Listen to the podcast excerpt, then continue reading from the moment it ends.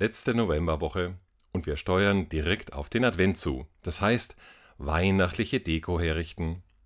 Jedes Jahr ist es für mich ein besonderer Moment, wenn ich im Advent die große Umzugskiste mit den Krippenfiguren aus dem Keller hole. In Papier gewickelt und sorgsam zusammengepackt über Sommern in dieser Kiste Menschen und Tiere, die zu meiner Krippe gehören. Jedes Jahr ist dieser Moment besonders. Ich wickle die Figuren aus dem Papier aus und schaue jede in Ruhe an. Und jedes Jahr stelle ich mir die Frage, wer von diesen Figuren könnte ich sein? Oder besser, welche dieser Figuren passt am besten zu meinem Adventsgefühl in diesem Jahr?